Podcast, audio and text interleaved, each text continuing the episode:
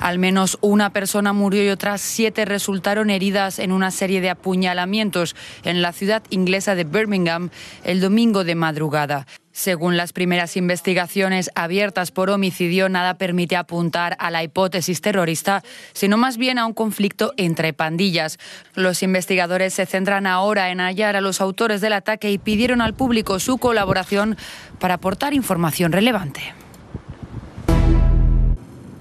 La portavoz del Ministerio ruso de Asuntos Exteriores, María Sajárova, acusó el domingo a través de Facebook a las autoridades alemanas de atrasar la investigación sobre el presunto envenenamiento del opositor ruso Alexei Navalny.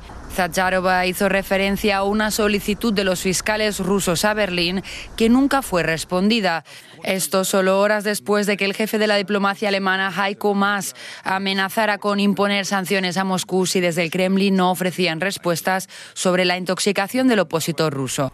Navalny está actualmente hospitalizado en la capital alemana tras ser trasladado desde Rusia, donde el gobierno alemán cree que fue envenenado por el agente neurotóxico de la era soviética Novichok. Tres personas murieron en una nueva masacre en el suroeste de Colombia. Es la octava matanza que ocurre en el departamento del Cauca durante este año. Según las autoridades, en esta región confluyen diferentes organizaciones criminales que tienen en el narcotráfico su principal fuente de financiación. En lo que va del año se han perpetrado 51 matanzas en toda Colombia. En Estados Unidos, las ciudades de Portland, Washington, D.C., Louisville y Rochester fueron este sábado escenario de protestas contra el racismo y la brutalidad policial.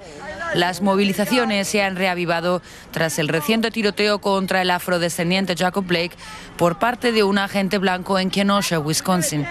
Estas protestas se dan cuando se cumplen 100 días de las manifestaciones que recorrieron todo el país tras la muerte del afroamericano George Floyd a manos de un policía blanco. El Servicio Nacional de Meteorología de los Estados Unidos alertó este sábado de una ola de calor extremo en la costa oeste del país que podría alcanzar temperaturas históricas. Según la agencia, esta ola puede propiciar nuevos incendios en una zona asolada por los fuegos forestales que desde hace semanas ya han quemado 748 mil hectáreas y causado la muerte a siete personas.